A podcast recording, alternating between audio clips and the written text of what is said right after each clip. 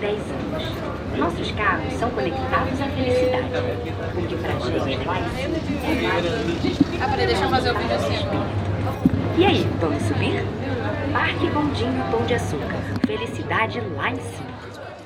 Olha, demorou três temporadas, 18 episódios, mas a equipe do Rio Memórias finalmente subiu a montanha mais famosa da cidade.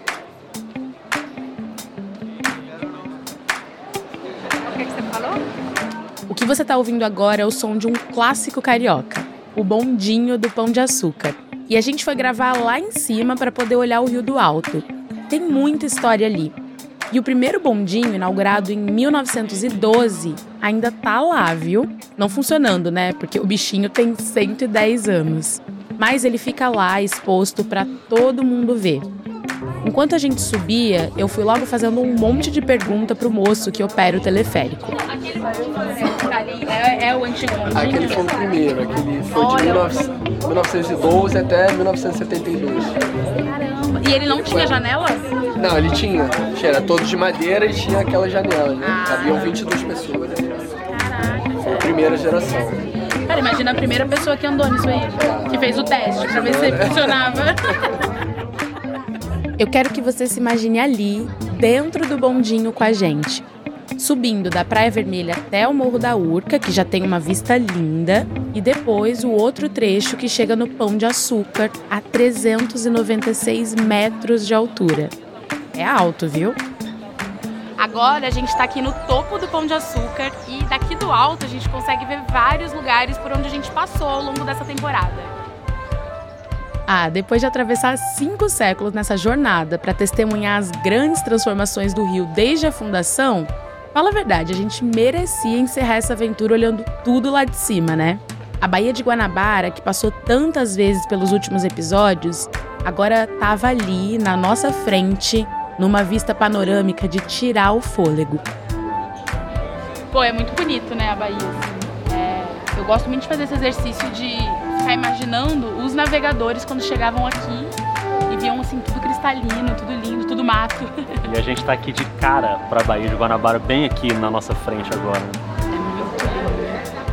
Ó, aqui da onde a gente está, a gente pode ver alguns lugares que a gente já falou em outros episódios. A gente consegue ver é, não só a Baía de Guanabara, mas o centro da cidade, Botafogo, Flamengo, uma parte do Catete, por aí vai. Ó, agora a gente veio aqui pro outro lado, dá pra ver Leme, Copacabana. E, pô, que diazão, hein? Demos muita sorte. A gente veio gravar aqui, tá um dia lindo no Rio, ensolarado, coisa linda. O Rio de Janeiro é um absurdo, né? A verdade é essa. E o dia tá limpo, a gente consegue ver todos os morros em volta. E o pessoal não tá ouvindo, mas a gente tá fazendo várias fotos aqui, basicamente. Turistar um pouquinho não faz mal para ninguém, beleza. Mas a nossa jornada ainda não acabou, não.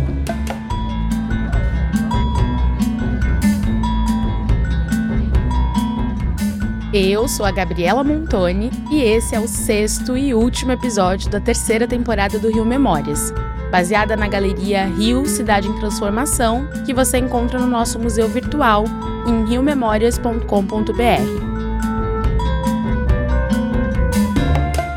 Lá no século XVI, a gente viu o rio subindo os morros para se estabelecer e depois descendo para se espalhar pelas ruas. Hoje, no desfecho da nossa aventura, os morros voltam a ser protagonistas aqui no podcast. E eu não estou falando só do Pão de Açúcar, porque é impossível passar pelas transformações urbanas do Rio sem falar sobre os conjuntos de habitações populares que também se tornaram um símbolo da cidade as favelas.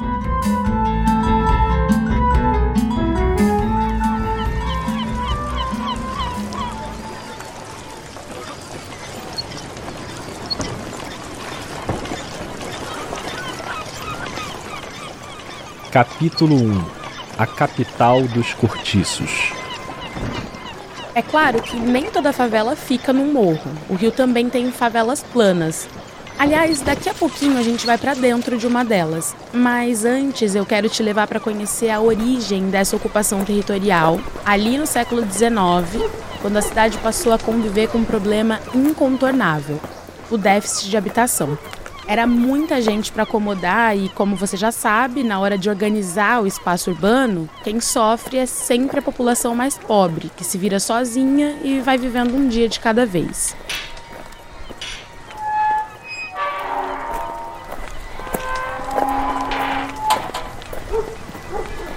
Eram cinco horas da manhã e o cortiço acordava, abrindo não os olhos, mas a sua infinidade de portas e janelas alinhadas.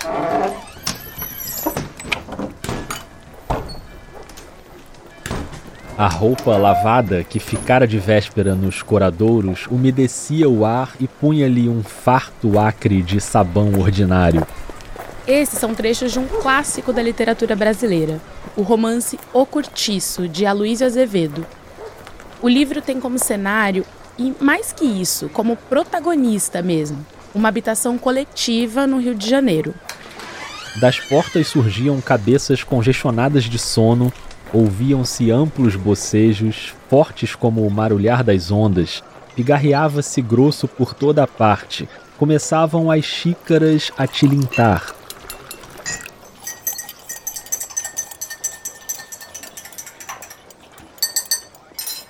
O cheiro quente do café aquecia, suplantando todos os outros.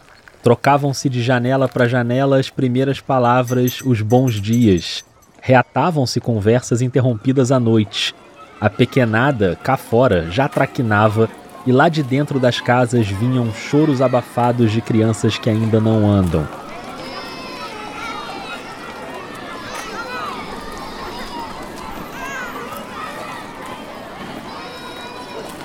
No confuso rumor que se formava, destacavam-se risos, sons de vozes que altercavam sem se saber onde grasnar de marrecos, cantar de galos, cacarejar de galinhas.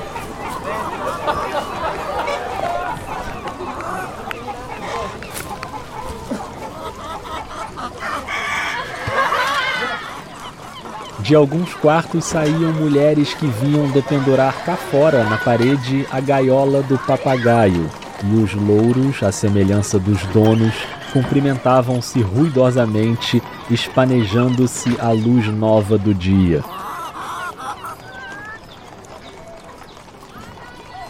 É claro que pegar uma obra literária e dizer que esse era um retrato 100% fiel do amanhecer num cortiço é sempre arriscado, né?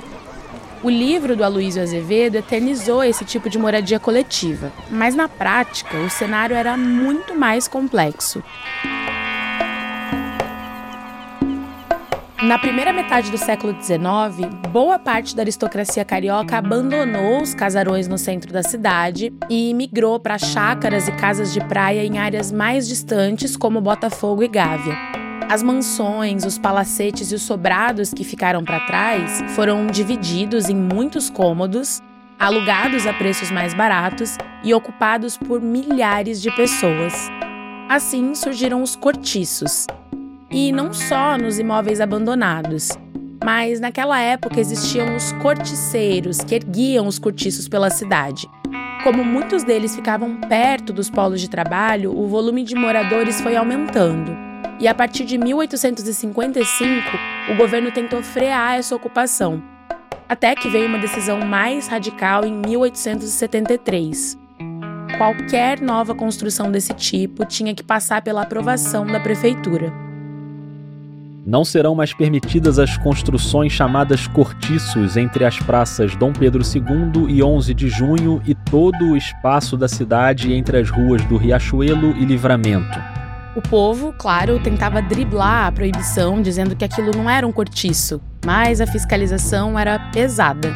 A interdição para as construções vale mesmo quando os proprietários insistirem em chamá-los casinhas ou nome equivalente.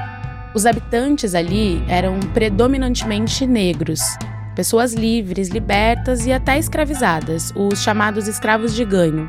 Os brancos, em geral, eram da classe proletária. E a tensão com as autoridades era constante, como é até hoje essa relação social e racial.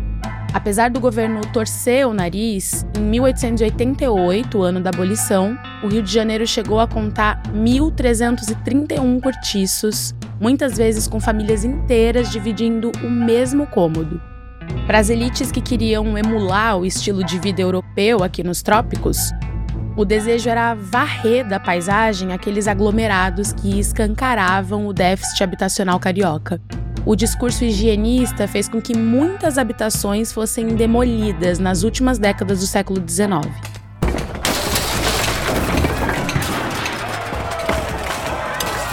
As marretas não pouparam nem o mais célebre dos cortiços, o cabeça de porco, na freguesia do Sacramento, que a gente já visitou no episódio 4.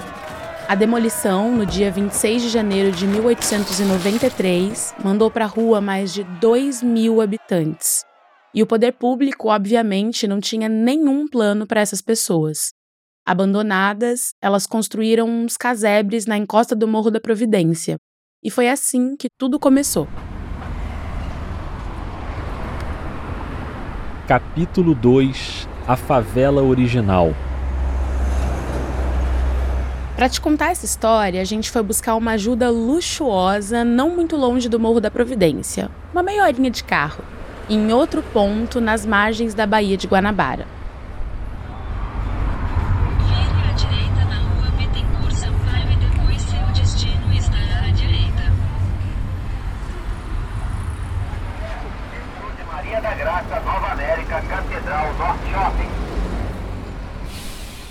A Jamile Boulet, produtora do podcast, foi encontrar a nossa entrevistada de hoje na Nova Holanda, uma das 16 favelas do Complexo da Maré. Oi, boa tarde, tudo boa bem? Tarde.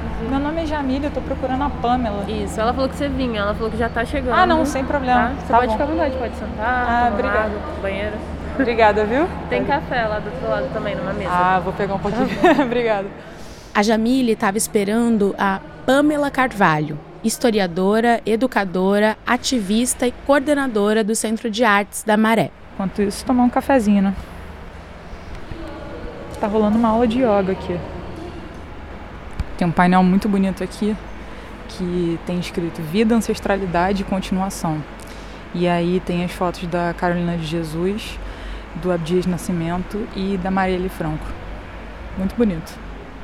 Se você, por acaso, não reconheceu algum nome, Carolina Maria de Jesus é a escritora, autora de Quarto de Despejo, Abdias Nascimento, também escritor, ativista dos direitos civis e fundador da companhia Teatro Experimental do Negro e do IPEAFRO, o Instituto de Pesquisas e Estudos Afro-Brasileiros, e a Marielle, cria da Maré, que está no nosso episódio de abertura da segunda temporada.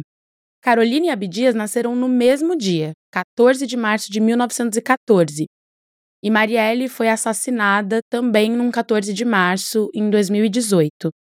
Foi ali, perto desse painel, que a Pamela Carvalho chegou. E é ela que vai ajudar a gente a entender o papel das favelas nas transformações urbanas do Rio de Janeiro. Enquanto isso, você vai ouvindo também os sons da maré. Aliás, elas estavam bem pertinho de uma serralheria que, para nossa sorte, não estava funcionando na hora. Mas a gente fica de olho. Se começar isso a serrarem alguma coisa, eu vou lá, é, eu peço, é, pra eles, eu falo, serra daqui a pouquinho, serra um pouquinho mais tarde. Não precisou não, foi tranquilo, sem barulho de serra. Vamos pro papo. Gente, já, já, já pode? já tá gravando? Conversa. Ah, maravilhoso.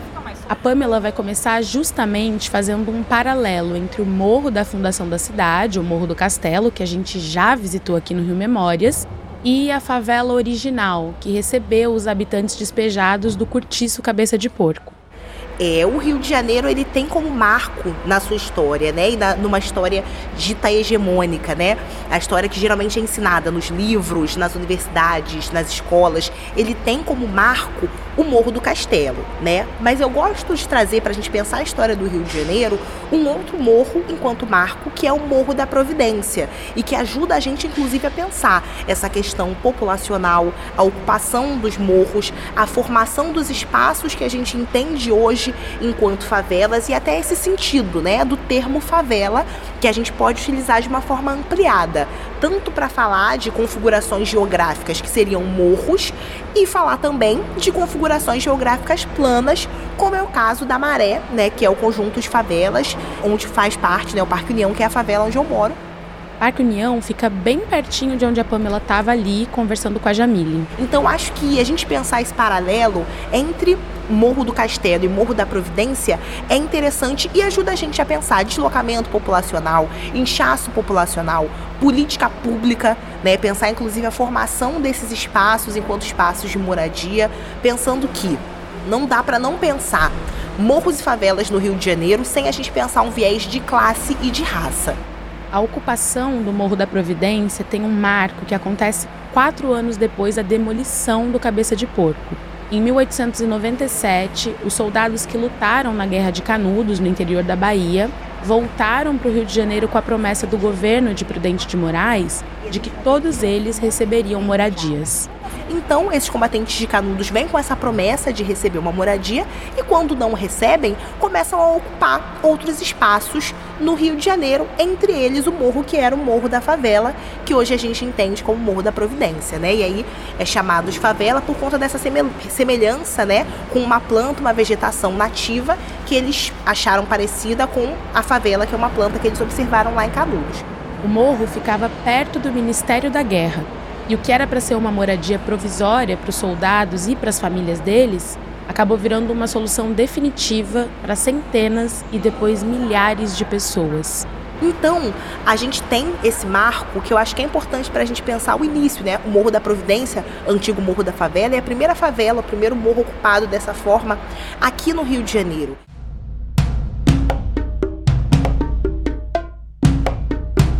Para alguns especialistas, como o geógrafo Andrelino Campos, essa origem vai mais longe e começa nos quilombos que surgiram na época da colônia e se multiplicaram nos tempos do Império. Muitos deles ocuparam as encostas dos morros, como é o caso do Maciço da Tijuca, onde hoje ficam algumas das maiores favelas do Rio. Com a abolição, em 1888, os quilombos deixaram de ser clandestinos, mas continuaram estigmatizados. Mesmo assim, como já tinham estrutura e organização social, passaram a atrair moradores e foram se transformando em comunidades com o perfil que a gente vê hoje nas favelas. Eu acho que tem algumas, algumas similaridades, tem algumas diferenças assim também que eu acho que são importantes. Tem uma questão da ocupação dos quilombos no Brasil que parte dessa, dessa perspectiva de construir uma outra coisa, né, um outro sistema que não seja o sistema escravocrata. E aí quando a gente fala das favelas, tem uma questão também de construir uma outra coisa, mas muitas vezes é isso, né? Tem essa ocupação por uma questão da necessidade, né, de eu vou porque eu preciso de um lugar para morar e o Estado não me garante as condições ideais para minha moradia. Por outro lado, tem um monte de semelhanças. De senso de comunidade, né, de olhar, por exemplo, para o cuidado e para a educação das crianças em especial, de forma coletiva. É uma coisa que a gente pode observar tanto nos quilombos quanto nas favelas. Hoje, nas favelas, até hoje, a gente vê aquelas plaquinhas, toma-se conta de crianças, né? A gente vê, às vezes, é isso, é uma mãe que tem dois filhos, aí ela abre o quintal dela para tomar conta das crianças da vizinhança. Isso é um aspecto que a gente observa ainda hoje nas favelas e que observa, era observado também nos quilombos. Sem falar, claro, na produção cultural. A musicalidade que está tanto na música, que a gente observava inclusive nos quilombos também, e a gente observa nas favelas, as favelas são extremamente musicais e sonoras. Tá aí o Rafael Vicente, outra cria da maré dominando a cena. Você já deve ter visto ele por aí dançando o Waka Waka na favela. Waka Waka, viado.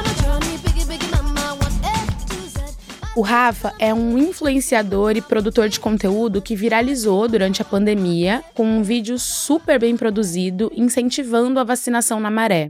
Na Copa de 2022, ele repetiu a dose com uma coreografia da música da Shakira, gravada em vários lugares da favela com vários dançarinos. A própria cantora compartilhou o vídeo elogiando. Aí já viu, né? O Rafa ficou todo emocionado daquele jeitão dele, sincerão. Não, a Mona me, me, me marcou lá no negócio, eu nem segui ela, fui olhar, nem segui. Ela deve ter botado meu arroba, apareceu, não segue. Ela deve ter repensado, com certeza. Eu nem comprei a música, ela vai me processar. Tomara que ela não me processe, eu não comprei a música. Não vai te processar, não, Rafael. Isso aí que você faz, como diz a Pamela Carvalho, é resistência cultural purinha. Então acho que a gente consegue, é, guardadas as devidas proporções, observar uma série de paralelos, sim, entre os quilombos e as favelas, seja nessa perspectiva cultural, numa perspectiva também de senso de comunidade, uma perspectiva inclusive que é legal da gente pensar da produção de soluções. Hoje as favelas estão propondo uma série de soluções para a sociedade. A pandemia mostrou isso, né, muito das favelas pensando soluções para a segurança alimentar, para a questão né, da higiene, da limpeza. E os quilombos também produziam uma série de soluções, de, de sistemas, de teorias, de materiais né, essenciais para si, para aquele próprio sistema do quilombo, mas que podiam e foram utilizados também na sociedade como um todo. A população nas favelas cariocas começou a aumentar muito com a industrialização no começo da era Vargas, em 1930. Muita gente chegou de diversas partes do país, atraída pelas oportunidades de trabalho. Em 1948, eram 105 favelas, com um total de 150 mil moradores. Pouco mais de uma década depois, o número de habitantes já tinha dobrado, com as moradias se espalhando nos arredores da Avenida Brasil, um movimento inevitável diante dessa relação difícil entre o poder público e as populações mais pobres.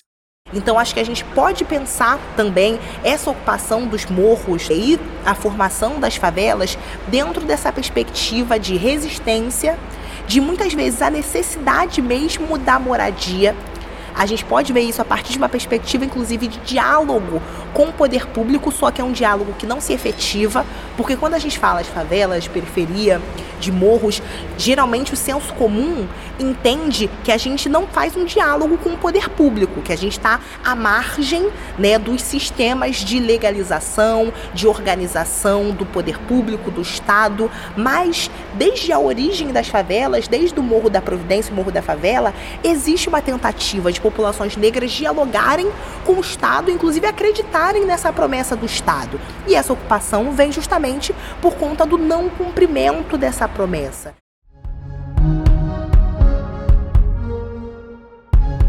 Ou seja, o Estado não cumpre o seu dever. A população cria soluções para resolver esse déficit habitacional e isso vira uma pedra no sapato do próprio Estado, que passa a perseguir essas pessoas e esses lugares. É assim desde o tempo dos cortiços, continua sendo assim com as favelas que hoje ocupam quase todos os morros do Rio de Janeiro. O Pão de Açúcar é um dos únicos morros do Rio que não tem favela, né? Aqui perto a gente tem o Chapéu Mangueira, o Morro da Babilônia, mas no Pão de Açúcar não tem favela.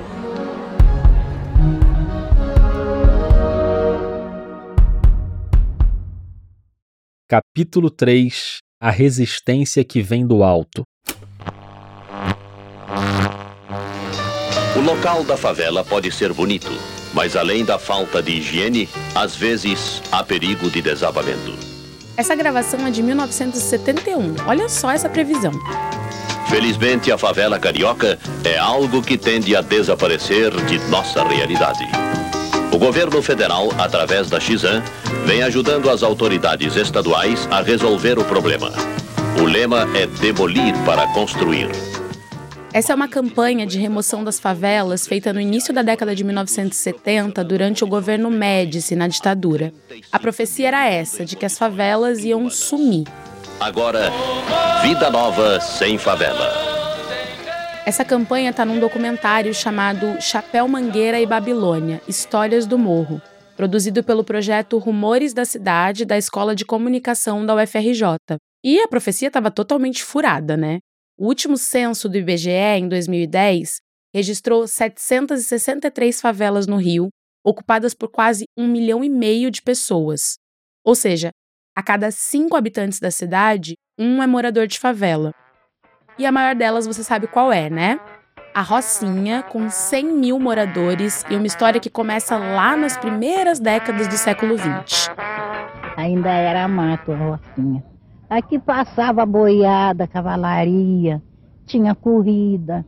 Corrida de carros. Essa é uma reportagem do Caco Barcelos na Globo. A Rocinha sempre despertou paixões. Nos anos 30, o morro era cortado por uma pista de automobilismo que atraía pilotos de vários países. A corrida das lendárias baratinhas era uma aventura no coração da Mata Atlântica. O maior desafio para as feras do volante estava na curva do S, na época mais perigosa do mundo. Sair vivo dela já representava uma grande vitória. Esse era o chamado Circuito da Gávea, com os carros que lembravam umas baratinhas compridas. Para você ter uma ideia, essa curva que ficava onde hoje é a Avenida Niemeyer tinha o apelido de Trampolim do Diabo. Tá bom para você? A reportagem do Caco Barcelos, gravada em 1993, foi reexibida no programa Globo News Especial, que também mostra umas imagens do documentário Rocinha 77, do Sérgio Pel. O filme mostra a favela nos anos 70 e os moradores falam sobre as constantes tentativas de remoção. O senhor sabe que está se falando em remoção da Rocinha? Isso é conversa há 30 anos atrás. E é a mesma conversa de sempre. O governo tem, não tem poder de tirar isso aqui agora. Eu sou um ex-favelado. Tive uma favela há muitos anos aí, passaram, cheguei em 59 aqui, passaram 15 anos falando nisso. E já falava mais de 30 que eu nem estava aqui ainda. E a conversa é melhorar não melhorou nada. Tirou de um lugar para botar no outro e, e, e, e complica a situação cada vez mais. Acho que o pobre não pode ficar num lugar bom? E a tristeza que eu acho é de levar a gente para longe, porque eu não, eu não gostaria de ir para paciência.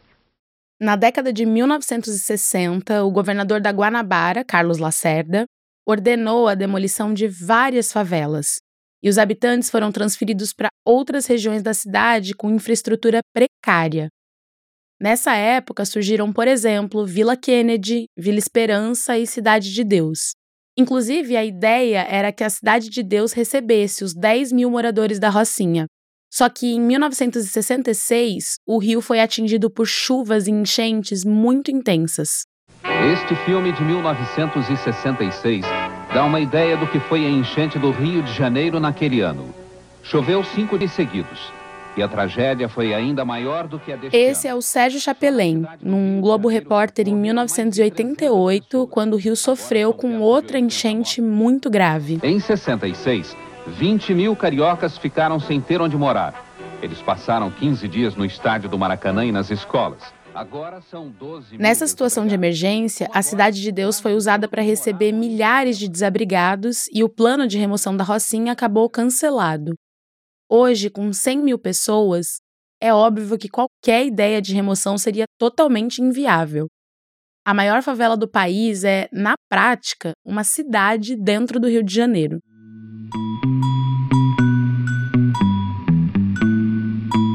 Você, ouvinte do Rio Memórias, sabe que a estratégia das remoções está profundamente marcada na história do Rio de Janeiro. Desde os cortiços no fim do século XIX, o bota abaixo do prefeito Pereira Passos no início do século XX, o desmonte do Morro do Castelo na década de 1920, a construção da Avenida Presidente Vargas em 1940, as demolições de favelas nos anos 60 e assim segue até os dias atuais. Quando o Rio recebeu recentemente mega eventos como a Copa do Mundo e as Olimpíadas, veio à tona de novo o processo de gentrificação. A gente já discutiu aqui nos episódios anteriores. Às vezes nem é necessariamente uma remoção. Você revitaliza a área olhando para um outro tipo de público, o custo de vida fica mais alto e as pessoas mais pobres que moravam ali não conseguem mais se manter. Esse momento ali também, desses mega eventos no Rio de Janeiro, foi importante para a gente pensar isso. Uma região que é emblemática, inclusive para a gente pensar a cidade do Rio de Janeiro, seus morros, favelas, periferias, que é a Pequena África, região por onde entraram a grande maioria dos africanos escravizados que vieram para o Brasil. Com as escavações, veio à tona o Cais do Valongo, principal ponto de entrada de africanos escravizados nas Américas. A gente conta essa história com a ajuda da escritora Eliana Alves Cruz no episódio de encerramento da segunda temporada. É uma área do Rio de Janeiro majoritariamente negra nas suas práticas, culturas e população. E aí, a gente tem a transformação dessa região né, no novo Porto Maravilha. E isso traz um impacto muito grande para a população local, especialmente a população dos morros ali da região portuária, da região da Pequena África. A gente lembra, né? As obras do Porto Maravilha começaram em 2009, como forma de preparação para a Copa do Mundo e para a Olimpíada. Foi derrubado o elevado da perimetral, começaram as obras do VLT e também da Praça Mauá, o que mudou, né? A cara dessa região da cidade, da região do Porto. Essa é a Fernanda Grael, numa reportagem no RJ1 na TV Globo. E aí a gente observa um processo de gentrificação, um aumento muito grande no custo de vida. Várias pessoas né, que moram ou moravam na região tiveram que sair porque não conseguiram mesmo adaptar o valor, o salário que elas ganhavam com o preço das coisas do mercado, para tomar uma cervejinha, sair ali na região. Então tiveram que fazer novamente esse deslocamento. Então observo que é realmente um ciclo.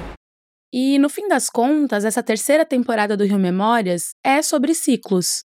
A gente passou por tantas transformações na cidade ao longo de cinco séculos, e se você lembrar dos episódios, você vai ver que muita coisa se repete, sempre acompanhando as tensões sociais e raciais. A temporada começa com os indígenas, depois passa por várias questões da população negra e os ciclos vão se acumulando a gente vai vendo né, esses ciclos que às vezes eles não são tão intensos de uma forma explícita, né, como a escravidão direta do corpo da pessoa negra, mas que a gente observa que a gente ainda não se desprendeu totalmente de uma mentalidade colonial, né? Então, eu entendo que hoje, inclusive, né, as operações policiais violentas nas favelas e periferias, as chacinas que vitimam muito mais pessoas negras do que pessoas brancas, e o boletim de hoje começa lamentando um novo massacre na periferia do Rio de Janeiro, após uma operação militar no complexo do Salgueiro. Infelizmente, é um cenário que se repete. Dados da Universidade Federal Fluminense mostram que no início de 2017 até agosto de 2021 ocorreram 264 chacinas em todo o estado. Esse é o Vitor Lacerda, do portal Alma Preta. E tudo isso que acontece hoje em dia, na verdade, começa lá atrás. Se a gente não tivesse uma sociedade racista escravocrata, não precisava ter quilombo. Talvez se a gente não tivesse uma sociedade tão desigual e uma sociedade que garantisse moradia para todos, talvez os remanescentes de Canudos não tivessem ocupado o Morro da Providência e dado origem às primeiras favelas do Brasil. Mas essa desigualdade é uma marca do Brasil e as favelas estão aí. Por isso, a gente não podia encerrar essa temporada sem fazer um episódio sobre elas. Não é que as favelas elas estão na margem do Rio de Janeiro. O Rio de Janeiro é uma grande favela. A gente está em 2022, né? Não dá mais pra gente, é isso, viver no Brasil, viver no Rio de Janeiro e ainda dizer, ah, não, eu não, eu não entro em favela, eu não subo em morro, eu tenho medo, né? E aí, porque você tá, né, tá vivendo o Rio de Janeiro errado. Porque realmente é isso. Eu acho que a gente tem que parar com essa ideia de que o Rio é aquele centrinho, né? Centro e Zona Sul e as favelas são intrusos que estão ali ao redor. Não. O Rio de Janeiro é esse todo. E o Rio de Janeiro só é tão potente justamente porque a gente tem favelados e faveladas segurando o rojão e produzindo e sustentando e se deslocando diariamente para fazer essa cidade funcionar. Então acho que o recado seria isso, esse convite né, para todo mundo que estiver nos ouvindo cada vez mais se aproximar e quem quiser viver essa realidade com a gente e pensar e construir e se abrir para as favelas.